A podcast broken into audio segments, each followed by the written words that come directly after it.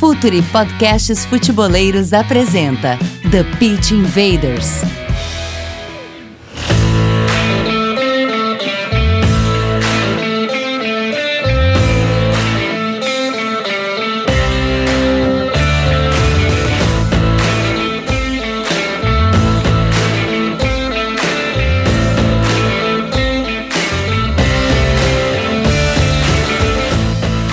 Olá, futeboleiros!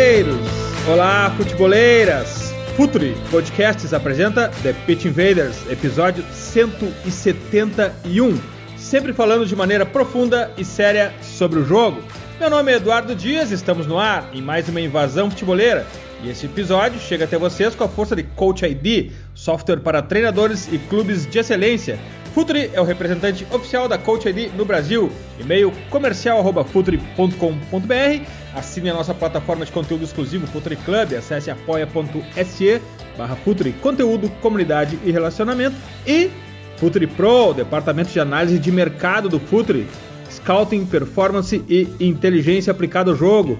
Futuri Pro, seu time ganha mais jogos e gasta menos dinheiro. É hora da conexão. Myron Rodrigues, a estrela do Calcio Pizza. Dali, Myron, tem episódio novo no ar? Tem, saiu hoje, falamos sobre os maiores treinadores deste século na Série A italiana. Eu votei no Ancelotti por motivos pessoais. Isso, mas foi muito bom. Aí agora vai ter votação, a gente vai abrir para todo mundo votar. Já tô ansioso pelo papo que a gente vai ter hoje. Eu sou muito fã de um dos convidados, o outro eu vou, eu vou conhecer hoje, vi alguns jogos e tal. Tô bem contente com o que vai acontecer aqui, presidente. E o outro convidado é um amigo, um invader da casa já, uma referência para mim. Estou sempre consumindo conteúdo dele sobre o jogo, porque quero sempre aprender. Tomás da Cunha, comentarista da Eleva Sports Portugal e da TSF Rádio, além de criador do 11 Médios. Dali Tomás, seja bem-vindo de volta. Olá a todos, obrigado Eduardo pelas palavras. É um gosto estar novamente a falar com vocês num dos melhores espaços de discussão futebolística na atualidade e sempre a fazer claro esta ligação entre Portugal e o Brasil, porque uh, temos muito em comum, como, como é óbvio. Ótimo. E um convidado especialíssimo. Todos sabem que a gente está aqui para aprender, então a gente precisa sempre trazer os melhores futeboleiras, futeboleiros. É com grande honra que recebemos técnico português Pedro Caixinha. Seja bem-vindo, Pedro. Olá Eduardo, olá Tomás, olá Mayron.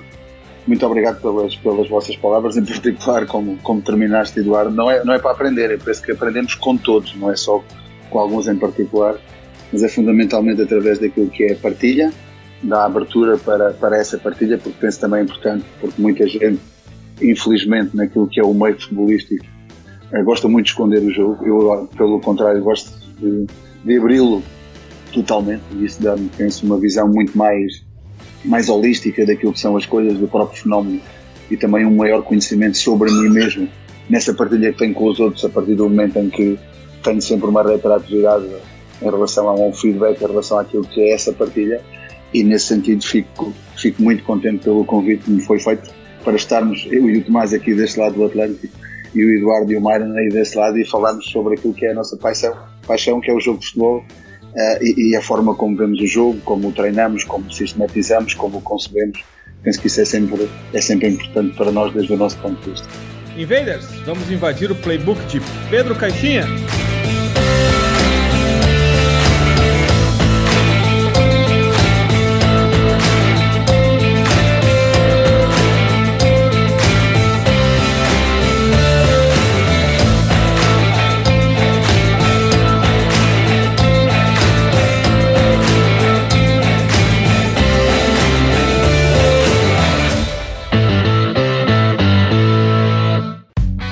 Está no ar o The Pitch Invaders, podcast semanal do projeto Futuri. Cultura, análise e informação, com a profundidade que o futeboleiro merece.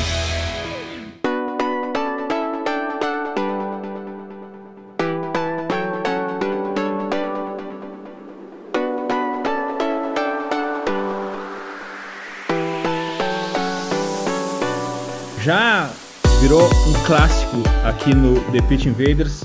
A gente toda vez que convida alguém que está com skin in the game, está com a pele em jogo na Arena dos Leões, a gente começa por uma pergunta que é contexto. todos têm suas ideias, todos têm seus pensamentos sobre o jogo, mas essa pergunta, além de ela estar aqui no começo, porque ela ancora todo o resto, ela também está aqui no começo desse podcast, porque ela geralmente nas análises de futebol, em rádio, em TV, no mainstream, não se fala sobre o contexto. Se coloca-se todas as decisões é, tomadas por um treinador, por um jogador dentro de campo, por um assistente técnico, como se elas fossem é, fruto de uma, de uma decisão divina feita no vácuo absoluto. Então, Pedro, vamos começar por aí. Tens tuas ideias sobre o futebol, mas qual é a influência do contexto nos times que tu monta, nas decisões que tu toma, qual a flexibilidade para que o contexto, de alguma maneira, uh, mude o teu, teu, teu pensamento, ou pelo menos direcione o teu pensamento para uma melhor solução? Sim, sim, totalmente, Eduardo. Eu penso que tudo aquilo que são conceitos e ideias de jogo que nós, nós possamos ter, elas têm sempre um caráter dinâmico e evolutivo, mas têm também ser, ser sempre contextualizadas, ou seja, adaptadas a um determinado contexto. Antes de avançar mais e, e procurar explicar-te este contexto ou aquilo que nós, nós procuramos uh, organizar e conceptualizar essas coisas quando vamos para, para um mercado diferente ou vamos para, para um clube ou para um país e uma competição pela primeira vez, uh, procuramos colocar, colocar em prática. Mas há um contexto muito específico que, nós trabalhamos, que foi o contexto do futebol mexicano, e, e, mais, mais além daquilo que é o contexto, ou se quiseres esse próprio contexto, encerra muito também daquilo que é a cultura, a cultura local, a cultura de um país, a história de um país uh, e, a, e, o futebol local, ou seja, eu considero que o futebol é um microcosmos de uma determinada sociedade. Então, o o, a cultura futebolística do futebol mexicano é obviamente um microcosmos daquilo que é a sociedade. E eu, quando tive a oportunidade de trabalhar no México e trabalhar com um coach, que era o Bernardo Angulo, uh, uma das coisas que ele me sugeriu precisamente para eu entender esse contexto. Uma coisa é conhecê-lo, outra coisa é entendê-lo e percebê-lo de uma maneira mais profunda para que tu possas uh, tomar depois as, as melhores decisões. Eu penso que quem, quem detém mais informação ou melhor informação está mais próximo de tomar as melhores decisões e a, a informação que ele me passou foi para ler um, um livro do, do, do, Otávio Paz, um, Prémio Nobel da Literatura, que era o Labirinto da, da, da Soledade, para eu entender o porquê daquela cultura, daquela cultura mexicana e muitos daqueles comportamentos que existiam em torno em torno do futebol nesse país. Mas eh, eh, normalmente neste contexto nós conseguimos e procuramos dividi-lo em três pontos. O primeiro tem a ver com o treinador. E quando falo com o treinador, daí muito daquilo que é o tal caráter dinâmico e evolutivo, falo muito daquilo que é o staff. Há muita gente que gosta de falar no eu, naquilo que são os meus jogadores, e eu gosto de falar sempre no nós, gosto de falar sempre no plural. Se nós damos muita valência àquilo que é um jogo coletivo como o futebol e que, e que se pretende que se ganhe em equipa e que aquilo que é o comportamento da equipa é que, que seja o importante para levar a um determinado produto, resultado de um determinado processo, é importante nós, nós mesmo como treinadores comecemos a pensar que aquilo que temos ao nosso redor e cada vez mais alargado é um conjunto de pessoas super competentes, um conjunto de pessoas super competentes em diferentes áreas que nos fazem valorizar o nosso trabalho todos os dias. Por isso, o staff tem claramente aquilo que é uma intenção prévia. E neste caráter, mais uma vez, dinâmico e evolutivo, essa intenção prévia refere-se ao conhecimento do estado da arte. E o conhecimento do estado da arte, para nós, a este nível do, do, do treinador ou do staff, refere-se a três pontos. Conhecimento do jogador. O jogador de hoje em dia, por exemplo, não é o mesmo jogador de há 10 anos atrás. Não é o mesmo jogador de há 20 anos atrás. Ou seja, nós temos avançar e conhecer e, e estas, estas tendências ao nível do jogador para saber interatuar com ele, conhecê-lo e uma palavra para nós é muito importante que é o seu convencimento. Depois, quais são as novas tendências do jogo? E aí, normalmente é fácil, ou seja, estamos a falar daquilo que é análise de jogo, que é uma coisa que vocês fazem eh, de uma maneira sistemática, de uma maneira muito profunda. Eh, já, este é o programa 171 eh, que vocês estão a fazer análises desta natureza, as tendências do jogo normalmente em termos daquilo que são as grandes competições têm a ver com os últimos mundiais ou os últimos europeus, onde saem grandes tendências. Por exemplo, em termos do último, do último Mundial, foi o, o Mundial onde se marcaram mais gols de bola parada. A bola parada, obviamente, é indiscutível como uma tendência que decide jogos no futebol moderno. E depois no outro é a análise das equipas que mais ganham. Neste caso temos, temos o Liverpool, eh, no, no, no, último ciclo de dois anos, desde a sua primeira presença na, na Champions e depois ganhar a Champions e a forma como está a ser avassalador agora na, na, na Premier. Essas tendências são muito importantes. E depois outras tendências eh, que têm surgido agora ou que têm sido, eu diria, revitalizadas em termos daquilo que são as equipas que jogam com estruturas a 3, o 3, o 3, 3-4-3, o 3-4-3 híbrido, onde, onde não é bem um, um 3, mas pode ser um, um 2-1, mais nos três jogadores que jogam na frente, pode ser uh, um 3-5-2 também, mas muitas dessas estruturas dinâmicas que, que têm aparecido, em particular na, na Bundesliga, o Leipzig é a equipa que eu, que eu mais tenho gostado nesta, nesta dinâmica, e depois uh, daquilo que são as tendências ao nível do treino, contextualizar essas novas tendências ao nível do treino, metodologias do treino, a importância que tem eh, para nós, pelo menos da forma como nós visualizamos o treino ao nível dos nossos conceitos. Temos daquilo que é a existência de um, de um treino que nos prepara para treinar, nós identificamos complementar, um treino que nos prepara para competir, que nós identificamos como otimizador, e um treino que nos prepara para jogar, que tem a ver com aquilo que é o plano de jogo e o lado estratégico do mesmo. Então penso que aqui tem, tem, é, é o primeiro ponto. O segundo ponto para, para, contextualizar tem a ver com os jogadores, o tal, o tal conhecimento para, para o convencimento que é fundamental. Eu penso que o que procuramos fazer sempre aqui para contextualizar é ter um processo, por exemplo, de entrevista um a um. Se for entrevista, torna-se, se calhar, para quem estás a ouvir-nos, eh, tem um caráter muito formal. Não, não é essa a ideia. Eh, a ideia é que tenha um caráter o mais informal possível para que o jogador tenha uma relação o mais próximo possível para connosco para, para que possamos discutir muitos pontos que para nós são interessantes eh, e em particular o, o, mais importante tem a ver com, com quais são os pontos que os motivam para que ele esteja presente naquele plantel, naquele grupo de trabalho e que ele pretende alcançar num, num curto prazo. Temos, temos, temos visto e constatado que cada vez mais os pontos que eles repetem em relação a estas motivações próximas são a família. Então, obviamente, se nós conseguirmos ter esta relação próxima com eles, da família também estar relacionada com tudo isto, é um dos, dos pontos fundamentais, ou dos principais, ou eu diria dos primeiros, em que, em que nos podem levar a este, a este mesmo eh, convencimento. Depois aplicamos também um conjunto de testes, eh, normalmente aplicamos o DISC, que tem a ver com o conhecimento que ele tem no estado natural e no estado adaptado. Como é que como é que ele se comporta a, a diferentes níveis, desde o nível competitivo, relacional, organizacional e também conceptual. É importante para nós, então, como vos dizia neste ponto, ter este conhecimento para o, para, para o convencimento. E depois outros fatores. Outros fatores têm a ver com, por exemplo, antecedentes. Saiu ainda, ainda relativamente esta semana, por exemplo, um estudo, de uma vez que estamos a falar entre, entre Portugal e Brasil, e, e, e a minha, as minhas últimas experiências têm estado no México, eu trago-lhes aqui um exemplo. Este estudo do, do Football Observatory foi feito entre janeiro de 2015 e, e dezembro de 2019, em, em, a, a, nível mundial, daquilo que são, uh, por exemplo, o tempo, o tempo de ação de cada um dos treinadores, ou de durabilidade de cada um dos treinadores, que em média, uh, neste, neste período de 4 anos a nível mundial, cada treinador tem em termos médios 40,6 jogos com, com o seu clube. No Brasil, para termos uma ideia, ou seja, Uh, muda-se por cada uma das temporadas 5, em média 5.4 uh, os treinadores, no México, por exemplo, 4.1. Então isto já é, por exemplo, um antecedente, claro, em termos contextuais, de, por exemplo, ter, ter uma oportunidade ao nível do Brasil ou do México e verificar que a incidência, a incidência de, de, de trocas no Brasil é muito, é muito superior àquilo que é, por exemplo, do México e obviamente depois na Europa é menor uh, que, todos, que tudo isto.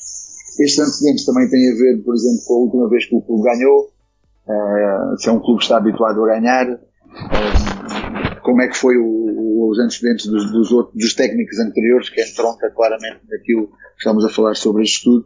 Então são pontos que temos que ter em conta para contextualizar. Depois o próprio clube, é um clube grande, um clube grande para nós é um clube que tem títulos, tem troféus e tem, e tem, e tem adeptos. É, quando isso se conjuga, porque que é denominado um clube grande, como é que o clube é organizado, como é que está estruturado, se as questões são de natureza estrutural ou conjuntural, e depois, ao, ao nível do conhecimento, para, para, para, concluir em termos daquilo que são as competições. São competições só locais, são internacionais, como é que estão organizados, se é um torneio longo, se é um torneio curto, se tem, se tem playoff, se não tem playoff, ou seja, todas essas questões, uh, em particular estes três pontos, treinadores, jogadores e outros fatores, são aquilo que nós procuramos ter sempre em conta ou em linha de consideração naquilo que é um estudo prévio, eu diria, um, no, no contextualizar daquilo que será, que será depois, no próximo passo operacional, operacionalizar a nossa ideia de jogo. Professor Pedro, estava uh, pesquisando mais cedo e tu teve uma um, uma, uma carreira de quase seis anos só como assistente do, do José Peseiro, que é um treinador muito conceituado, treinador do esporte, foi do Al Hilal, da Arábia Saudita, e toda a tua pergunta, toda a tua resposta foi sobre cultura. Uh, você, treinou, você foi assistente em Portugal, na Arábia Saudita, na Grécia e na, e na Romênia. O jogador, o jogador uh, criado num ambiente menos competitivo como é na Arábia Saudita, ele é um pouco mais difícil de motivar. Uh, e, e, aí a gente precisa ir por, por motivação, não como uma espécie de de grito, de tipo, você é capaz, a gente vai já para ativação psicológica do jogador. É muito mais difícil motivar um jogador uh, que tem hábitos totalmente diferentes, como até a questão religiosa, uh, que rezam cinco vezes por dia lá, ou, ou as coisas elas funcionam iguais assim? Uh, Myron, cada, cada, cada caso é um caso e tu tens que conhecer precisamente esse contexto. Por isso é que eu, dentro deste contexto, falava destas questões essencialmente culturais. E, e dentro daquilo que é um fator que normalmente pode motivar um europeu, esse mesmo fator é diferente daquilo que pode motivar um, um sul-americano, ou, neste caso um, um, jogador do Médio Oriente, como, é, como, como são os casos da, da, Arábia Saudita, onde trabalhei, e também no Catar. Mas, mas é importante conhecer esses motivos por isso, há uma coisa que é, que é, que é diferente, que obviamente que tem a ver com, com a cultura, com aquilo que é a educação, as vivências, as experiências que nós temos. Isso leva-nos a que também a forma de ver o futebol seja, seja obviamente diferente, mas penso que há um ponto comum a toda a humanidade, tem a ver com, com aquilo que é o sentimento de pertença, com aquilo que é a capacidade que nós temos de convencer os outros de uma determinada ideia que nós estamos a, a colocar em prática não por, por chegar e tentar impor essa ideia, mas através desse, desse convencimento. E quando eu falava do conhecimento para o convencimento, era precisamente, precisamente isso. Eu lembro-me, uh, tenho muito claro neste, neste momento, nessa altura que falaste, em termos daquilo que foi o meu processo como, como adjunto na, no acompanhamento ao Zé Peseiro, em 2010, quando nós chegámos à seleção da Arábia Saudita, eu lembro-me de nós estarmos a fazer um jogo, que era um jogo muito importante, uh, dentro da fase, da fase de grupos ainda para a qualificação. Foi um jogo que fomos fazer à Coreia do Sul.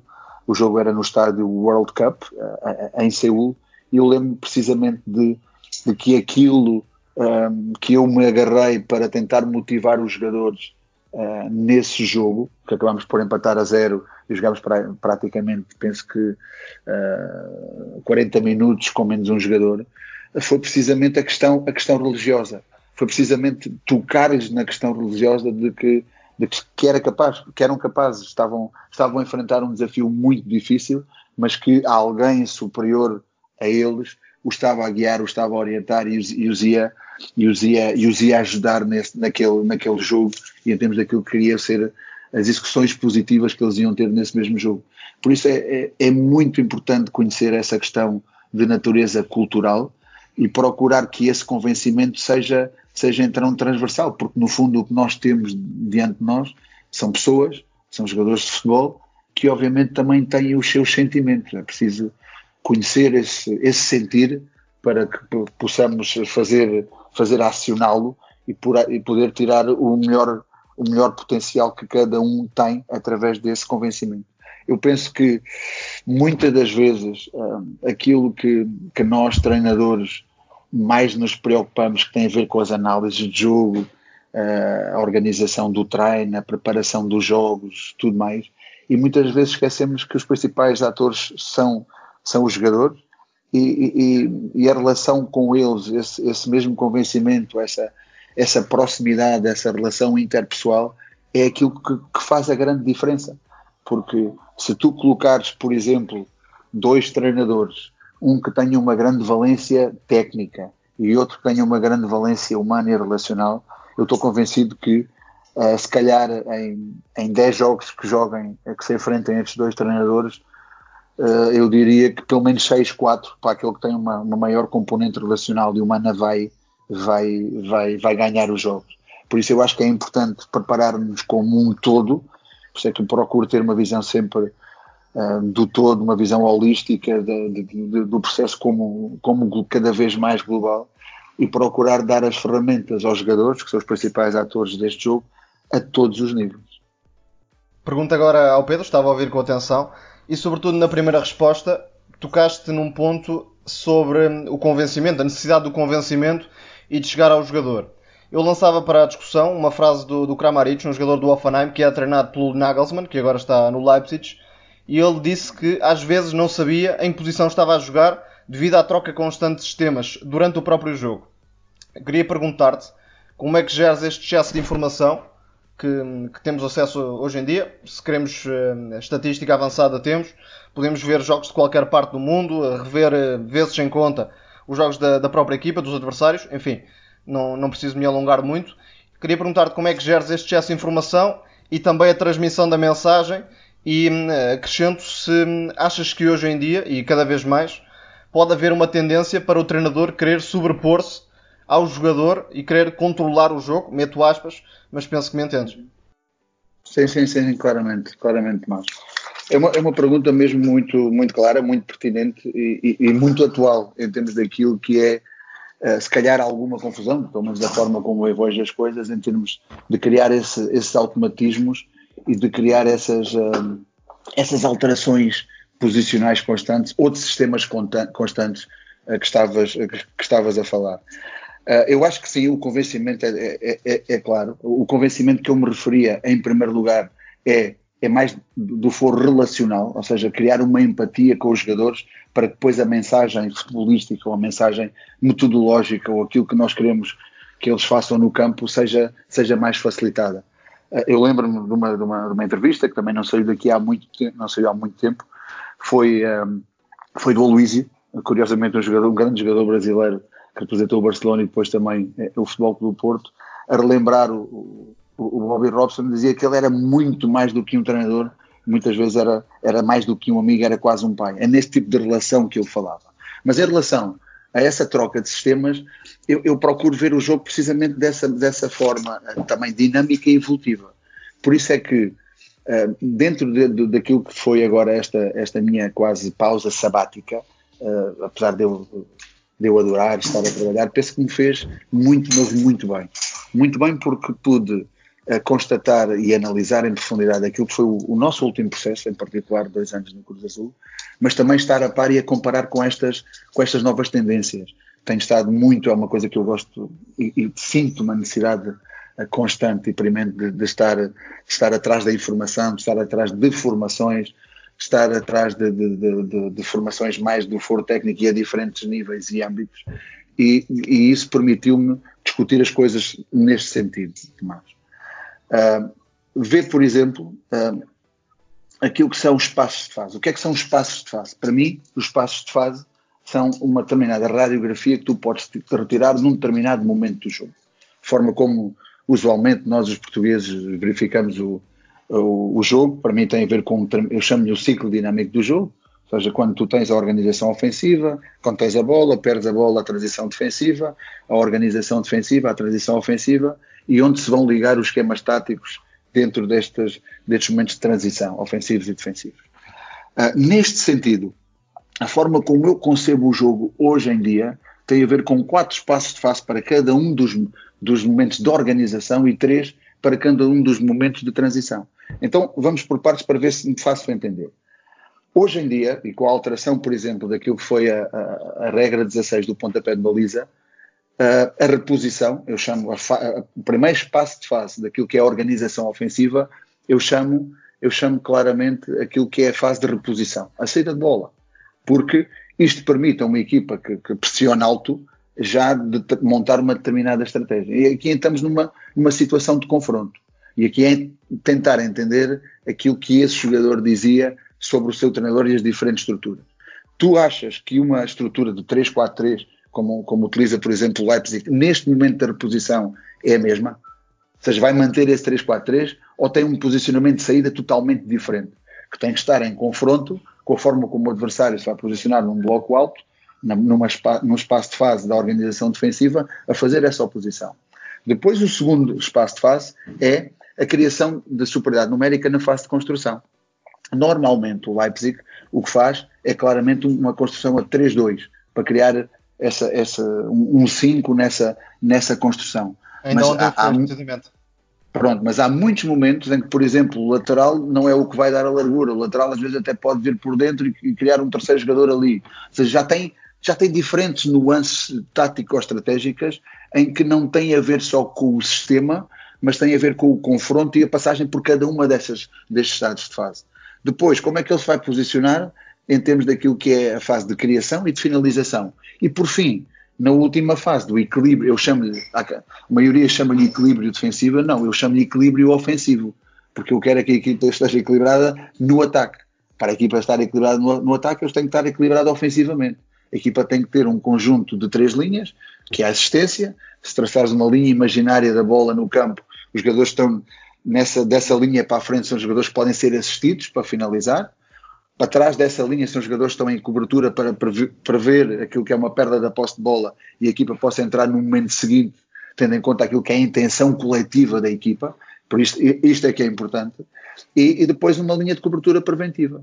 Porque, de certeza, a parte daquilo que é os diferentes sistemas por cada uma e os posicionamentos por cada um dos, dos passos de fase, a intenção coletiva que está, que está subjacente àquilo que é uh, o jogar do, do, Leipzig é ter a iniciativa do jogo pela bola. Então tem que passar por todas estas fases, a não ser que o adversário o espere no meio campo e obviamente a primeira fase de reposição já não existe, mas muito provavelmente vai começar pela construção e procurar essa superioridade na construção. Então, eu penso que o jogo caminha muito mais eh, para, para este. Eh, antes, inicialmente, nós falávamos sobre confronto de sistemas. As equipas estão-se a estudar para se encaixar nos sistemas, falava-se. Uh, depois, uh, tem a ver com aquilo que é uh, uma, um comportamento da equipa ou a ideia de uma equipa num determinado momento a contrapor com a outra equipa noutro momento. Eu acho que hoje em dia já entramos muito mais profundo e entramos no que são estes passos de fase.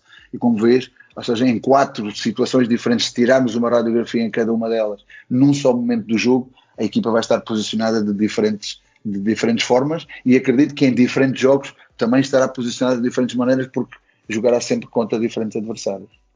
Pedro, mencionaste na, na questão do contexto uh, um ponto muito importante que é a comunicação com os jogadores. Cada vez mais os vestiários, os balneários estão cheios de jovens jogadores nascidos nesse século, nascidos já nativos digital, um, uma geração com uma comunicação bastante dinâmica, completamente diferente das gerações anteriores, inclusive uma geração que assiste pouco jogo, poucos jogos de futebol, uh, pelo menos em relação um, a outras gerações.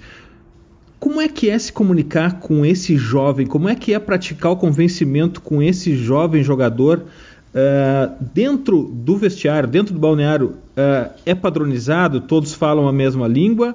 Ou se tem que ter um, um, uma forma de comunicar diferente? Como é que se gerencia esse convencimento com os jovens da nova geração que cada vez estão mais presentes, Pedro?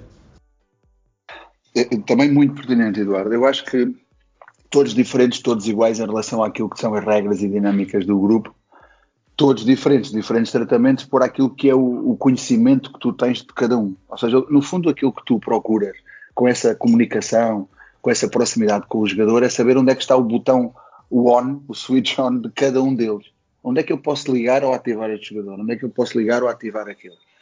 Agora que falas, obviamente, desta geração, da geração mais, nova, mais jovem, uh, e agora que está, passamos por este momento de, de confinamento, é, é, é, muito fácil verificar aquilo que, por exemplo, eu e a minha mulher que estamos nas casa, ela, na casa dos quase, quase 50 e os meus filhos que têm 19 e 16, e verificar que nós nos custou muito mais isto porque somos de contacto, somos de, uh, de afetos, somos de abraços, somos de proximidade, somos de relação, somos de presença, e eles são muito mais digitais, ou seja, eh, eu, eu, desde que tenham essa, essa capacidade de estar a, a, a, digitar em contacto com aquilo que é o novo apêndice tem, é, é tudo muito mais, tudo muito mais fácil.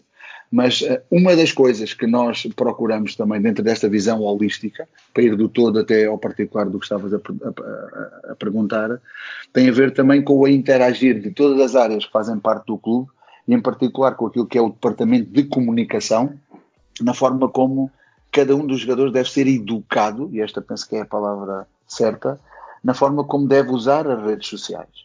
Então, normalmente no início da época em que montamos todos estes procedimentos para dizer este é o nosso modus operandi e por aí vamos, e procurar começar a dar as ferramentas aos jogadores, uma das coisas que temos do departamento de comunicação é precisamente essa, seja, como comunicar. Os jogadores têm que ser, têm que ser, hum, têm que ser educados no sentido de como comunicar com os meios de comunicação ou como lidar com aquilo que é as redes sociais, porque hoje em dia o telemóvel, felizmente por um lado, infelizmente por outro, é mais um apêndice e é quase mais um membro daquilo que, que nós somos como, como seres humanos.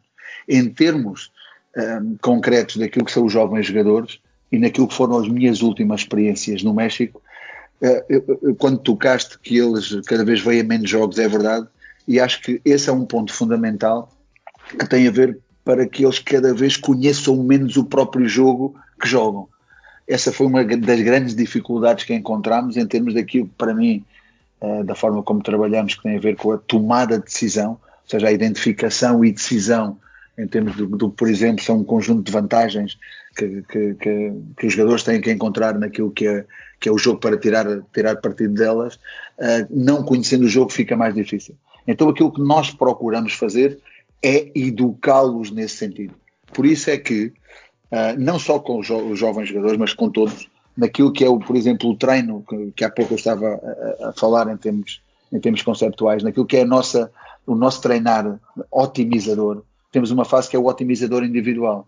O que é que nós procuramos neste, neste otimizador individual? É criar um, o tal convencimento do jogador em que é importante ele ter uma análise do próprio jogo, para ter esse conhecimento, uma análise da sua prestação individual e uma análise crítica sobre aspectos que têm que melhorar, sim ou sim, porque todos os jogadores, desde, desde o mais jovem até o mais experimentado, uh, do, daquele que está a começar ou daquele que já é o melhor do mundo, têm sempre aspectos a melhorar e, e quanto melhores jogadores um, eles são, e normalmente a, a experiência diz-me isso, mais, mais facilitado é o processo para eles quererem melhorar essas próprias competências.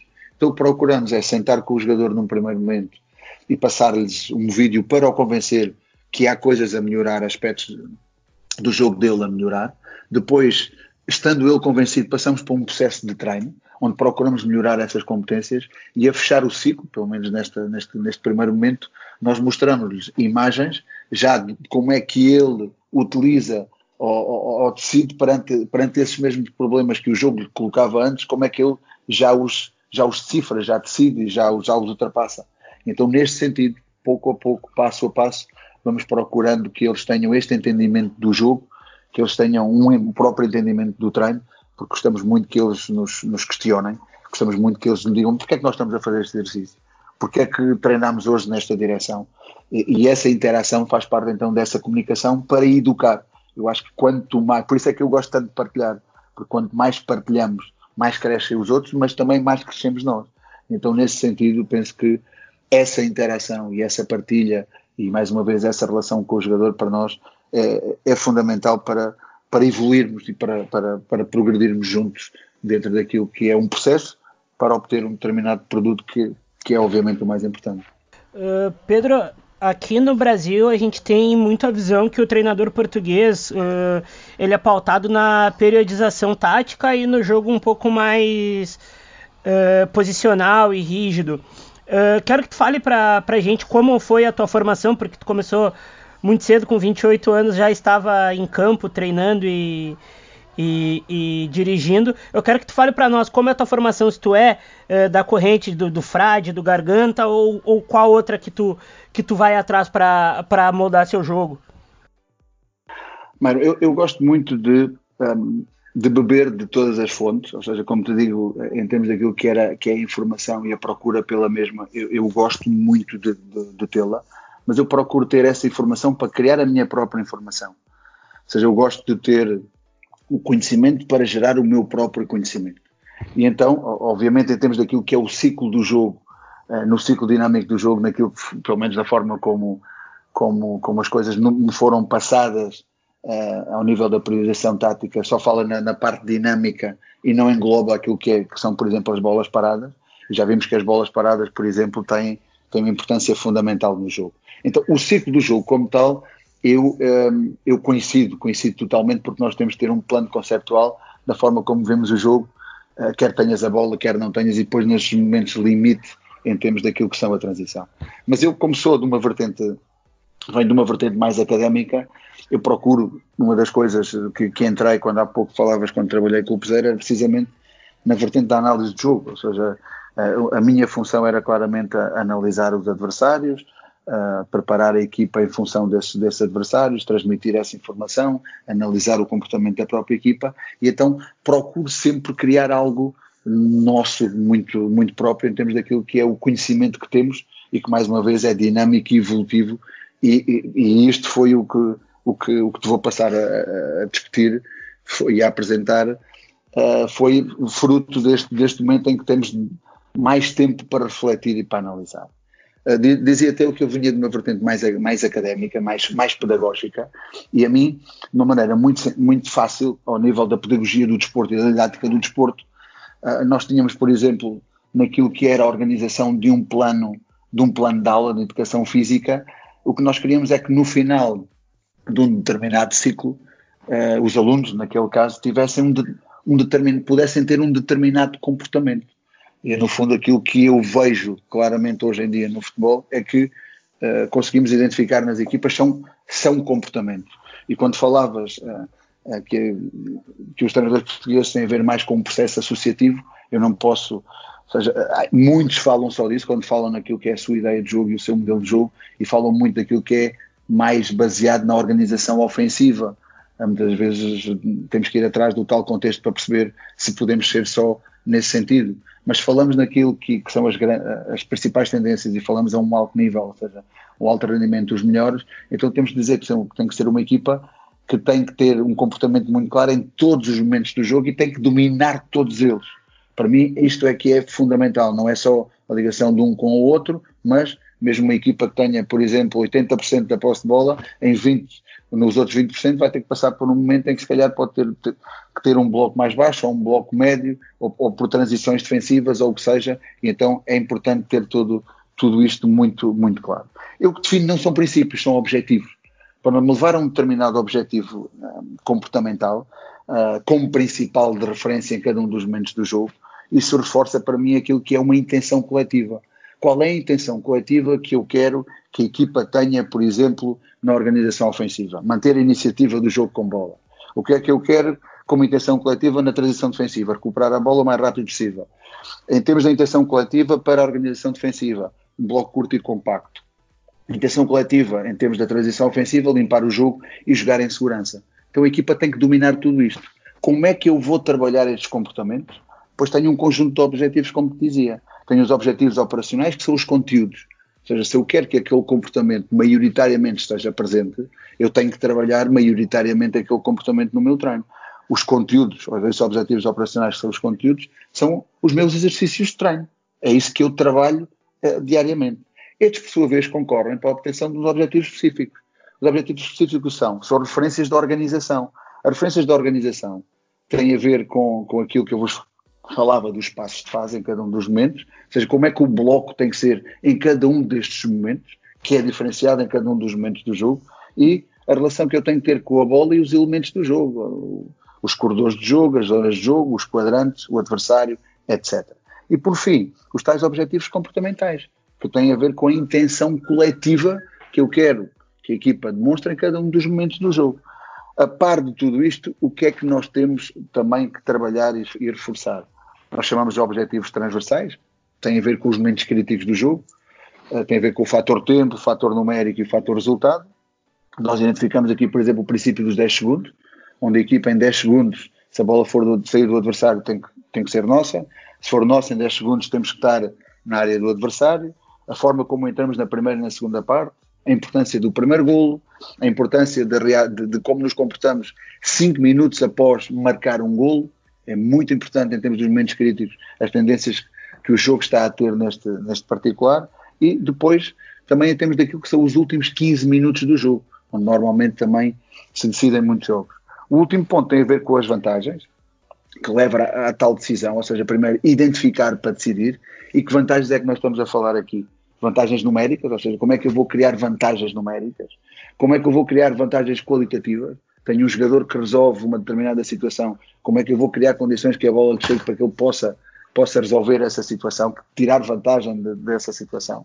Uma vantagem posicional, eliminar, por exemplo, uma linha de pressão, e a vantagem socioafetiva, no fundo, é identificar quando somos mais, identificar quando, quando temos mais qualidade, identificar quando estamos melhor posicionados e identificar socioafetivo quando temos de nos relacionar melhor. Ou seja, esta é a forma como nós vemos o jogo e procuramos trabalhá-lo desde, o primeiro, desde o primeiro dia com as nossas equipas. Pedro, em termos individuais, o Ivan Marconi no, no Cruz Azul foi um dos jogadores que, que mais destacou e que mostrou um rendimento muito, muito acima da média naquele contexto. Perguntava-te se é um modelo de jogador que vai servir como referência para hum, futuro, futuros projetos que, que, tenhas, até porque na altura levaste o, o Stephen Eustáquio, que se lesionou logo no início, não teve uma passagem muito, eh, muito feliz, enfim. E hum, já agora, se achas que o, o jogador mexicano, tendo um talento em bruto, não consegue por vezes atingir um patamar superior pela tal falta de conhecimento tático, na tomada de decisão com bola, na leitura sem bola, no entendimento coletivo. Treinaste alguns deles, o Roberto Alvarado, também o Arbelino Pineda, por exemplo, o próprio Misael Domingues, que chegou a jogar, se não me engano, como falso 9. Achas que, que estão um pouco em atraso em relação ao futebol europeu, por exemplo? Uh, sim, eu acho que tocaste claramente na murcha, mas uh, faltou-te de referir aí, por exemplo, o Santiago Jiménez, que é aquele que agora está está um pouco mais na linha da frente e penso que de todos eles é aquele que pode chegar mais longe. Mas sim, aquilo que é a falta do jogo e o conhecimento do jogo em termos daquilo que são momentos uh, de, como passamos nos playoffs no México, no futebol mexicano, em que uh, as decisões debaixo desse, desse, desse stress competitivo muito, muito forte e muito intenso faz com que, se eu não tenho as bases muito claras e solidificadas em termos do jogo, é, é, muito difícil que eu, que eu, possa, que eu possa decidir bem e, e ajudar a equipa nesse sentido. É, é uma das questões que eles têm que continuar a, a, trabalhar, não é a única que possa ser um impeditivo para que eles venham, por exemplo, para, para a Europa. Basta ver, por exemplo, ao nível do Brasil, ao nível da Argentina e ao nível do Uruguai, é muito mais fácil ou há muito mais relação para, por exemplo, ter um passaporte europeu e com esse passaporte europeu vir vir para jogar dentro da comunidade e não, e não tenha que vir como, como estrangeiro. É também uma desvantagem. E a outra, a outra desvantagem é do foro, é do foro também económico, ou seja, no México, no México pagam muito bem, pagam cada 15 dias e isso faz com que também exista com que o, o próprio jogador mexicano tenha uma, uma, uma, zona de conforto muito, muito alargada, muito ampla, em que uh, para que saia da mesma e que vá ter que lutar por outros, por outros objetivos, que vai ter que, que competir noutras culturas e noutras realidades competitivas totalmente diferentes, uh, tenha que pensar duas ou, duas ou três vezes. Não é só o caso, o Stefan foi, foi curiosamente substituir o, o Ivan Marcone. O Ivan Marcone era um jogador uh, que nos dava claramente uma, uma, um equilíbrio, esse tal equilíbrio ofensivo muito, muito importante. Era um jogador que dava uma segurança total à nossa linha de cobertura preventiva e os centrais ficavam totalmente à vontade em relação a, a ter um jogador com aquelas características de cobertura na sua, na sua frente. Uh, infelizmente ele, ele, ele, regressou a boca para, para, para poder tentar a sua sorte com a seleção argentina e seguir o seu percurso, mas deixa-me dizer-te, uma vez que falaste de ser um, um modelo de jogador, é óbvio que há, há, várias maneiras de nós termos eh, elaborado aquilo que é a nossa base de dados. E em termos pessoais, como equipa técnica, por os vários sítios de onde passei, desde, desde que comecei a trabalhar, por exemplo, com o Peseiro, e a minha análise era precisamente essa ao nível da, da identificação dos adversários, fosse de uma maneira coletiva, fosse individual, eu sempre ia registando de uma maneira muito muito clara e muito organizada e, e, metódica aquilo que eram os jogadores ou os possíveis jogadores que referenciava nessa análise de adversários e que também de alguma forma os contextualizava para diferentes para diferentes contextos, ou seja, para diferentes níveis. imaginando que um dia poderia estar a, terminar, a trabalhar num determinado nível competitivo, poderia levar este, aquele ou, ou outro jogador que se, identificavam, se identificassem com um quadro de necessidades da equipa para, para onde tu fosses e obviamente uh, diferenciando por diferentes, por diferentes níveis. Uh, uh, A, duplo A ou triplo A, isto sempre no sentido, no sentido, no sentido crescente. Curiosamente, no Santos Laguna foi a equipa a este nível mais organizada, mais, nunca vi isto, trabalhei no Sporting ainda com o Peseiro, eh, tivemos a oportunidade de criar, temos nós a ter criado o departamento de scouting no Sporting, na altura não existia, nem sequer para filmar os simples jogos, quando chegámos em 2004, 2005 à final da UEFA, eu tinha que pedir um colega em Beja, na Escola de Educação, para me gravar os jogos, para eu analisar os nossos os adversários. Não existia esta, esta ferramenta no Sporting. Fui encontrar naquilo que foi o Santos Laguna um clube organizadíssimo em termos estruturais a este nível e com uma visão incrível de querer fazer mais e melhor. Em, em termos, por exemplo, daquilo que, que é esta, esta questão do, do, modelo do jogador e das necessidades, ou ter uma base de dados para, para poder lá chegar, era, era, era muito simples. Ou seja, nós tínhamos um quadro de necessidades, vamos supor que a posição era a posição do Ivan Marcon, na posição 6, uh, ah, o clube fazíamos chegar essa base de dados a todos os níveis, a todos os níveis. Se pudéssemos chegar ao, ao, ao AAA, tanto melhor, dependia, obviamente, da, daquilo que era a conjectura financeira do clube uh, para poder chegar a um determinado nível. Tinha 10 jogadores, desses 10 jogadores eu escolhi uma shortlist de 3, apresentava o dono, apresentava o presidente esportivo, apresentava o diretor desportivo, eles não tocavam nisso, uh, essa lista era inalterável. Uh, eles faziam todos os tipos de contactos e depois íamos para um contacto informal com o jogador, ou seja, conhecer o jogador cara a cara, conhecer como é que ele se comportava, como é que ele se relacionava e fazer a tal entrevista informal ainda antes de ele poder estar, estar presente connosco ou não para poder, para poder decidir escolher.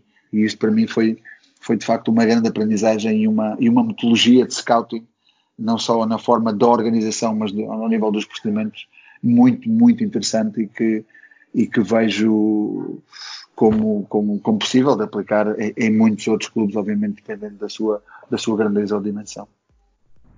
Pedro, a velocidade que o jogo tem adotado atualmente faz com que os jogadores precisem, antes de receber a bola, já saber qual vai ser o próximo passe, vai ser a posição do seu jogador, precisam escanear o jogo antes de receber. Por outro lado, também a postura corporal a posição, a orientação corporal dos jogadores é cada vez mais importante. Isso tem tomado mais tempo dos treinos, os treinadores e, e, e, a, e, a, tua visão sobre isso tem se preocupado também com a postura corporal dos jogadores, da base, do corpo, para onde que eles devem olhar antes do, de receber a bola. Isso é um aspecto que é relevante no jogo de hoje? Totalmente. O jogo, o jogo de futebol é espaço-tempo estás limitado de espaço, estás limitado de tempo. Uh, estás limitado de tempo, estás limitado de espaço. Há, há, sempre essa relação. E é uma relação individual para coletiva. Coletiva no sentido de, de teres claro, identificado aquilo que são as tuas referências de organização. Isso é uma coisa. Agora, se eu me limito logo, por exemplo, numa recepção orientada para um lado aberto e não conseguir, por exemplo, ter jogadores no meio campo que joguem com os dois pés e poder a bola vem da, da sua direita e que tenha que levar para a sua esquerda e não consigam receber com o pé esquerdo e conduzir em seguida com o pé, com o pé direito, já isso fica limitado. Então tudo dentro deste treino, por exemplo, uh, deste treino otimizador individual, nós procuramos muito potenciar isso. Trabalhamos muito recepções orientadas, trabalhamos muito este tipo de situações de, e é, não é, tem a ver só com a recepção orientada, mas com a recepção orientada com diferentes posições em função daquilo que é a minha posição dentro do, do campo de jogo. Ou seja, se estou de costas para a baliza adversária, uh, se estou uh, num, num, plano perpendicular em relação à baliza adversária, se estou de frente para o jogo, ou seja, tudo isto são situações em que nós procuramos trabalhar para otimizar individualmente aquilo que é a capacidade do jogador para que ele possa ter essa, essa interpretação, para que ele possa ter essa antecipação e, no fundo, também essa capacidade de, de entendimento do jogo. É claro que as posições são diferentes e, e há muitos jogadores que, que, que, vão ter, do meio campo em particular, que vão ter que constantemente passar por esta visão 360.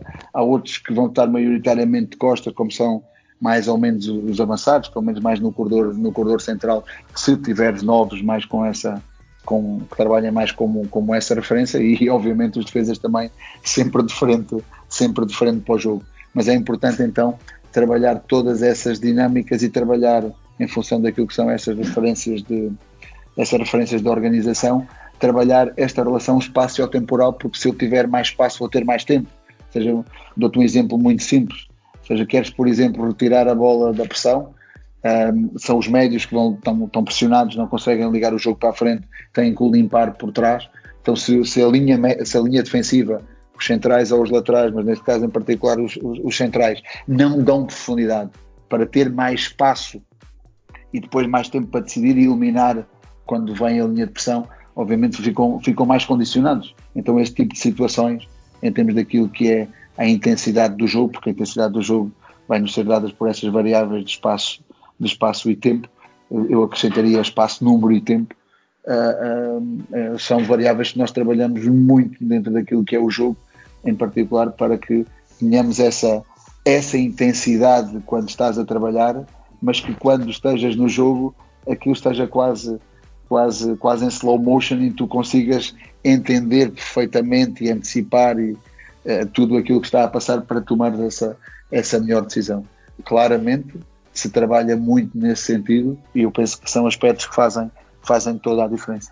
Essa, essa tua resposta, Pedro, me, me lembra que a postura corporal em alguns outros esportes ela já, já é tema de pesquisa e estudo bem mais uh, antigamente do que no futebol, que com a falta do espaço tem exigido muito isso. Mas o que eu quero saber de ti é: assiste outros esportes, gosta e que outros esportes podem ensinar o futebol? Em que, em que o futebol pode aprender com outros esportes, Pedro?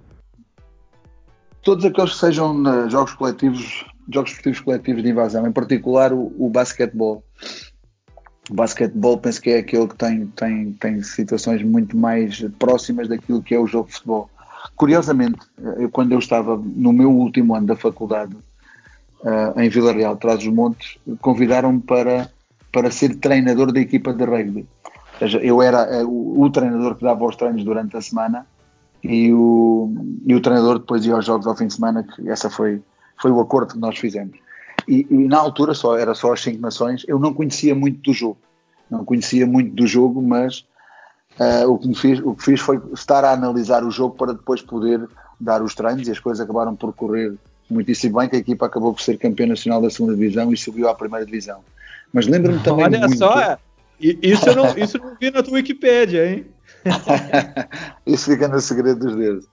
E, e em termos daquilo que era o, o basquetebol, eu lembro-me que muito daquilo que eram em particular situações de transição e algumas dinâmicas, e agora que estamos a, por exemplo, penso que todos nós vimos o Last Dance uh, com, com, os Bulls e o, e o, Jordan, uma das coisas que, que, que foi muito trabalhado uh, nessa equipa tinha a ver com os triângulos, ou seja, hoje é usual nós falarmos do terceiro jogador, a importância do terceiro jogador. E os triângulos de jogo, as combinações indiretas. Então, muito disso uh, pode ser feito um transfer. E naquilo que foi a minha primeira, as minhas primeiras experiências ao nível do treino, porque nós na, nós na, na, na universidade tínhamos uma equipa que era chamada o centro de treino, onde era um, centro de ensaios onde nós tínhamos uma equipa para trabalhar e poder ensaiar aquilo que era e colocar em prática aquilo que era o nosso, o nosso, o nosso conhecimento uh, nós verificávamos que isso, que isso era possível e muitos dos exercícios, ou alguns exercícios que eu apliquei, eram exercícios que nós tínhamos nas nossas aulas de, de basquetebol, em particular em termos daquilo que eu estava a dizer, que eram as transições, e é um exercício que eu me lembro perfeitamente, que criava superioridade numérica uh, num sentido e noutro sentido, de 3 contra 2 e de 4 contra 3, que se chamava 11 de contra-ataque. Uh, e então eu acho que tem, tem claramente a ver ou a possibilidade dessa, dessa transferência entre, entre diferentes modalidades, mas em particular do basquetebol para, para, para, para o futebol, e se calhar numa equipa que tenha muito domínio de jogo, em termos daquilo que é o handball para o futebol.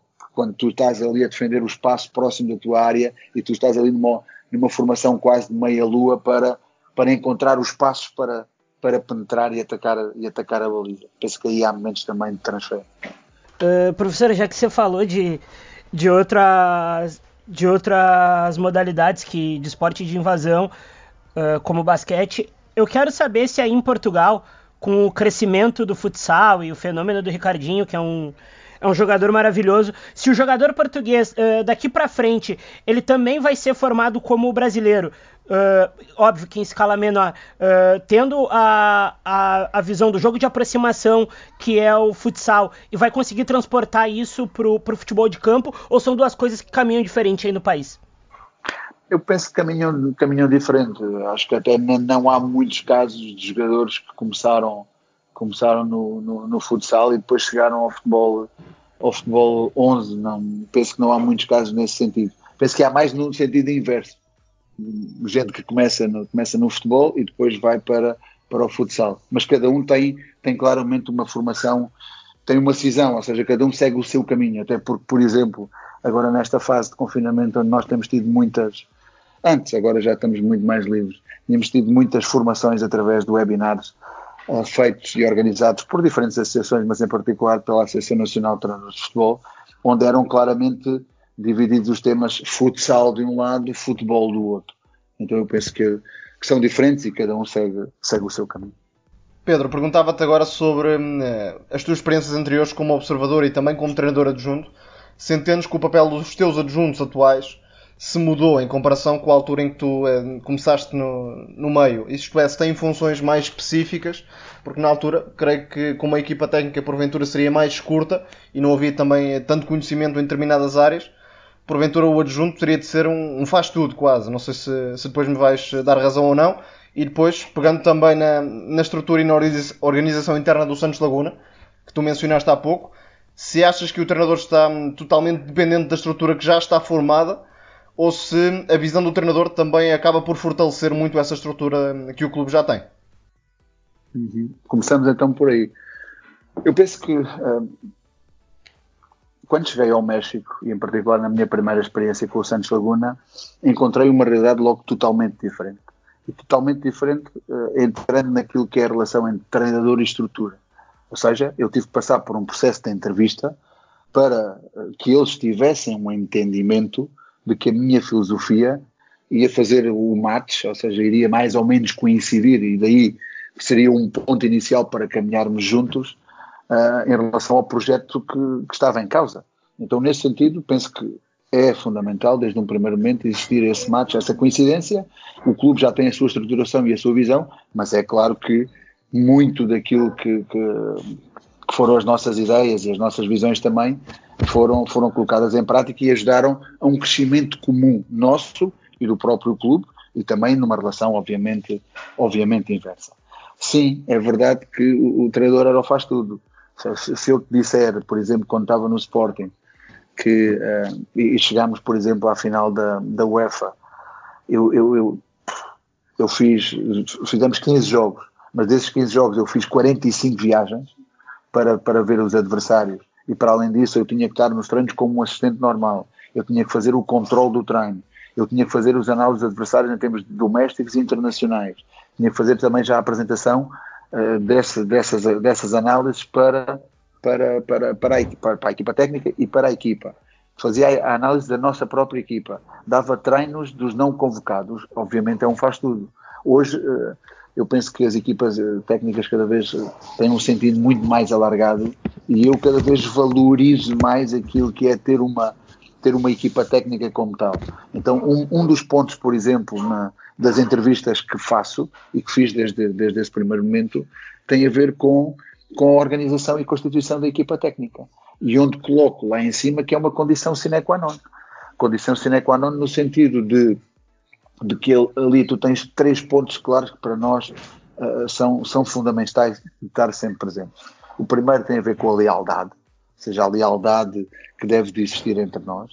O outro é a competência, e obviamente que a competência que cada um deles tem na área específica que eu já vou passar a descrever é superior e, e, claramente superior àquela que eu tenho, tendo eu também um conhecimento nessa área. E depois a outra é o espírito de missão, ou seja, nós estamos dedicados eh, de corpo e alma àquele, àquele projeto e, e, obviamente passamos todo o tempo a trabalhar na academia para para servir o clube e organizar o nosso trabalho. Uh, o meu trabalho, obviamente, como, como treinador principal, não era o mesmo se eu não tivesse o Helder. O Helder é uma pessoa que dentro da nossa equipa técnica foi aquele que teve o maior estatuto a nível, a nível de futebolista de alto rendimento. Ou seja, quer em Portugal, quer depois no Paris Saint-Germain, quer depois também no Raio Vallecano. É uma pessoa muitíssimo humana e importante naquilo que, que é estas relações que, que há pouco estávamos, ou começámos por falar em termos do convencimento, do conhecimento do jogador, de, de, de, de, que eles tenham abertura para vir falar connosco, ou pelo menos mais proximidade com o Helder, para que as coisas, as coisas se saibam no, no, no momento certo. Depois temos o Pedro Malta, que é o nosso, é o nosso analista, ou seja, aquilo, a forma como o Pedro trabalha na análise do adversário, a forma como apresenta e a simplicidade com que apresenta aos adversários e as ferramentas de trabalho que utiliza para fazer é, é, é, de facto espetacular. Espetacular para nós, que, que, nos permite depois mais facilmente identificar e trabalhar os conteúdos de treino e prepará-los, mas também na forma como essa, essa mensagem, essa informação chega, chega aos jogadores. Temos o Oscar, que em termos de metodologia do treino, do controle do treino, desse trabalho complementar, do trabalho, do trabalho preventivo, é, é, fantástico também naquilo que faz em termos do conhecimento que tem juntamente com, com o Polívios, que vem mais na área da fisioterapia, mas também muito naquilo que é o treino individual, ou seja, em vez de, os jogadores terem um personal trainer fora do clube, que tenham um personal trainer dentro da equipa técnica, dentro do próprio clube e que os ajude também a, a, a corrigir aquilo que são os desequilíbrios individuais que têm naturalmente, ou os próprios desequilíbrios que a, que a modalidade causa. E depois também o, o Bellman, que é o treinador do guarda-redes e que, e que faz um trabalho espetacular em termos daquilo que é o guarda-redes nesta posição tão específica, mas também na relação que, que, pela forma como nós vemos o jogo, tem cada vez mais importância na relação, na relação que tem que ter no nosso jogo, em particular nas saídas, em particular, inclusivamente, também em termos daquilo que é a construção de, de superioridades numéricas desde trás, e isso é muito importante. Quando trabalhamos fora, normalmente gostamos de ter sempre algum adjunto local, algum adjunto do clube, se possível que tenhamos duas ou três pessoas que o clube nos recomende para fazer um processo de entrevista e, e a partir daí selecionar e, e, trabalhar para, para que seja o elo de ligação, por exemplo, com aquilo que é a formação do clube, uh, um pouco no início com a estrutura do clube, com as competições, etc, etc, para, para termos esta, esta leitura e esta, este conhecimento de todo também nesta parte. Essa, essa tua resposta conecta muito com a minha próxima pergunta, Pedro, porque uma empresa, quando vai contratar algum cargo chave, demora em torno de seis meses a um ano entre, entre processo seletivo e tomada de decisão. O técnico de futebol é um cargo chave dentro da organização de um clube de futebol, de um time de futebol. Eu quero saber pela tua experiência, não necessariamente uh, por tua experiência pessoal, mas tua, pela tua experiência no mercado, como andam hoje os processos seletivos? Se fala de futebol antes da contratação de um técnico, a exposição de ideias, a troca de, de, de informações antes da contratação de um técnico, como os clubes têm agido no processo seletivo do treinador hoje em dia, Pedro? Sim, totalmente, totalmente, Eduardo. No, há uma grande diferença entre aquilo que foi a minha experiência, por exemplo, em Portugal. Tudo, nas duas experiências tive, uma na União de Leiria e outra no, no, Nacional. O processo de contratação foi feito através de uma, de uma simples chamada telefónica, não mais do que isso. Simples chamada telefónica e depois já presencialmente discussão daquilo que é a questão contratual, não mais.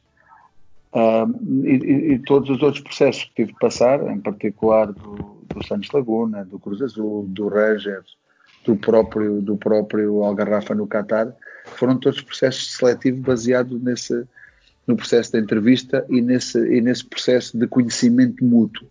E esse processo de conhecimento mútuo, a primeira entrevista que eu tive de preparar foi, foi no Santos Laguna, um, era de alguma maneira a minha primeira, mas eu já tinha mais ou menos uma ideia de, de quais os pontos que eu deveria apresentar em relação em relação à, à exposição que iria, que iria fazer e que tenho vindo a melhorar à, à medida que sou, que sou sujeito a um processo como, como esse.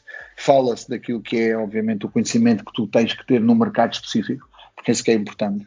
Ou seja, o conhecimento daquilo que é a competição, conhecimento daquilo que é o clube, da história do clube, dos objetivos do clube, do plantel do, do clube, da forma como joga a própria equipa, para depois entrares em, tudo, em todas aquelas dinâmicas daquilo que é que é a forma como tu, tu vês, tu vês a, a organização e a gestão de um clube de futebol. Não só aquilo que são os teus conceitos de jogo, que podem ter um maior peso em termos daquilo que é, que é a tua concentração ou filosofia, e no fundo é aquilo que está mais ao de cima e mais facilmente vês por aquilo que são a forma como as tuas equipas jogam num passado recente ou nos processos onde tens passado e também ou não com a obtenção de, de títulos, ou se tens títulos ou não tens títulos.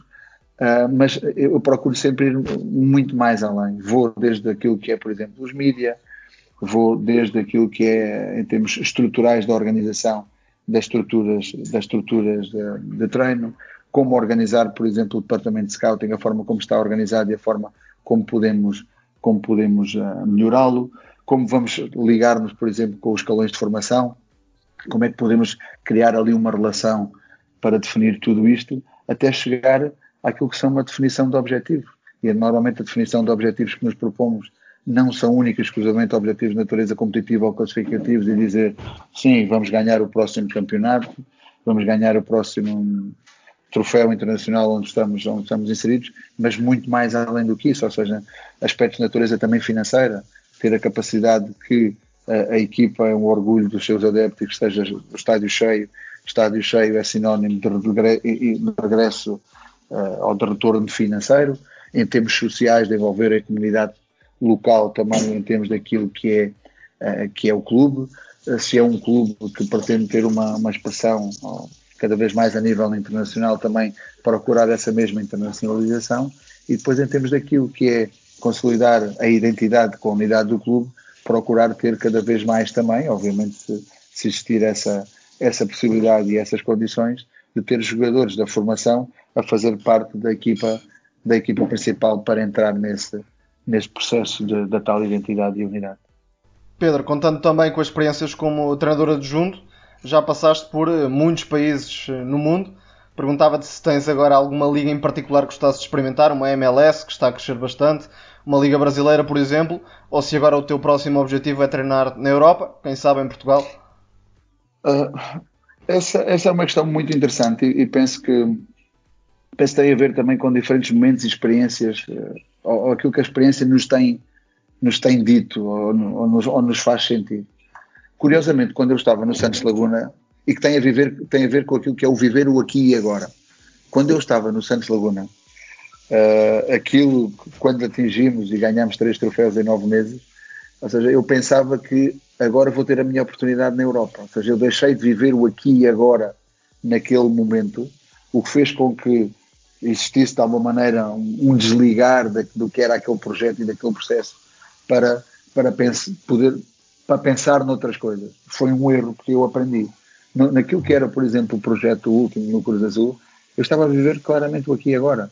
E o que eu queria viver era o dia a dia, era concluir o projeto, era se possível alargá-lo e, e, e consolidá-lo no tempo em termos estruturais, em termos organizacionais e em termos também uh, da obtenção de títulos.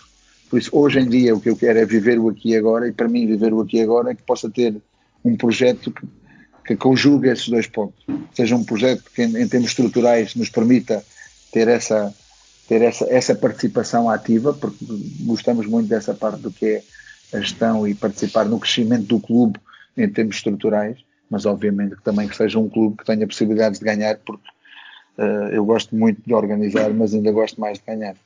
Que conversa deliciosa essa, que imenso prazer trocar ideias e ouvir quem sabe, quem está com skin in the game, falando sobre o jogo dessa maneira, dessa maneira profunda, dessa maneira pense o jogo do Futre abordar futebol, mas agora é hora das dicas futeboleiras. The Pitch Invaders apresenta Dicas Futeboleiras.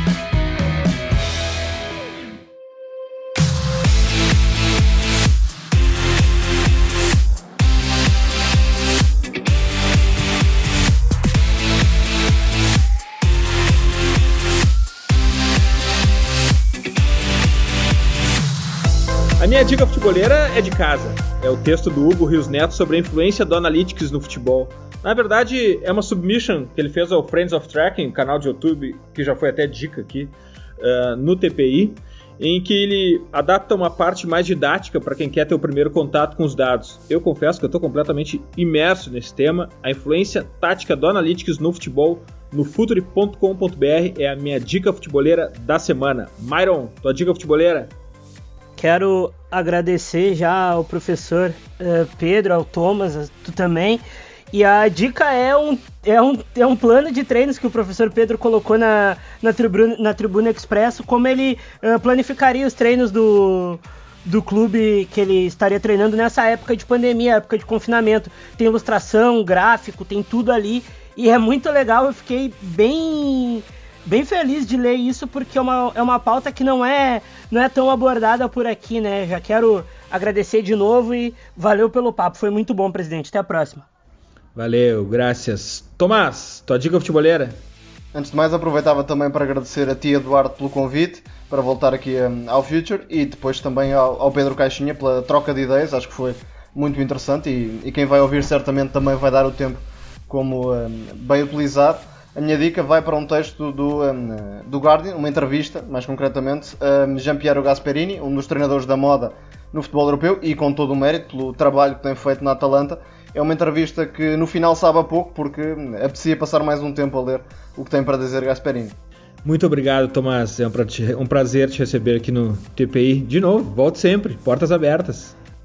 Pedro Caixinha, tua dica futeboleira?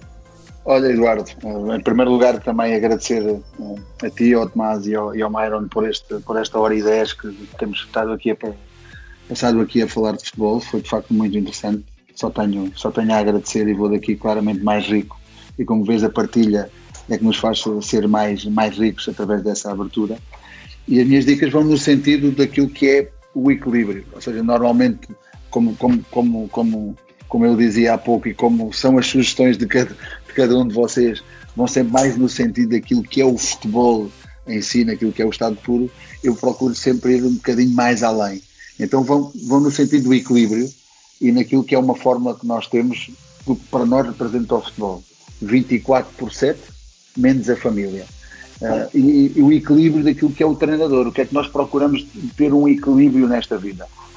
eu procurava fazê-lo de duas maneiras. Primeiro, a viajar, ou seja, viajar quando estás a trabalhar uma viagem onde tu possas desconectar por completo, inclusivamente o, o telefone, e um, um, dia, dois dias, e vens, vens limpo dessa, dessa viagem e mantens esse equilíbrio, esse equilíbrio emocional que é fundamental, ou não estando a trabalhar, ou seja, uma viagem para, para aprender com aquilo que são as melhores referências, verificando como é que trabalham os, os treinadores, como por exemplo o Gasperini, como, como trabalha, trabalharia o Klopp, etc, etc, e acompanhar também alguns processos de jogo da sua equipa.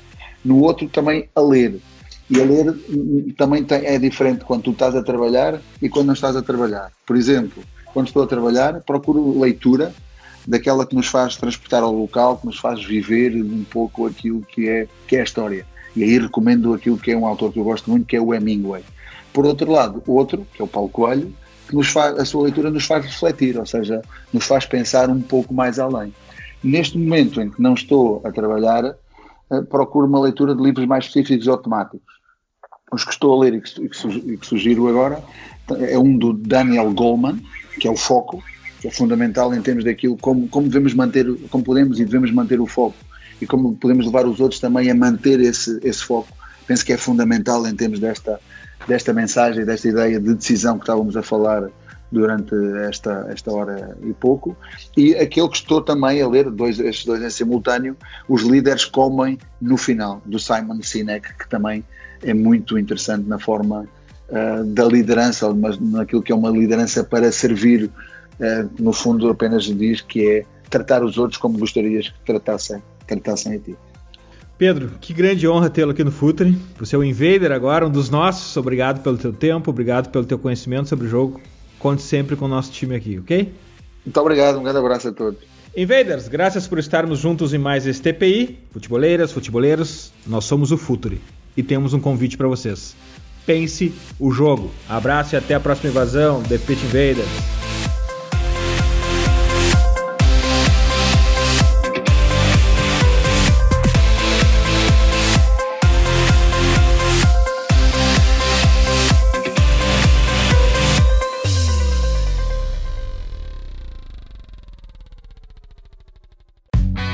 Projeto Futuri apresentou The Pitch Invaders. Acesse www.futuri.com.br. Pense o jogo.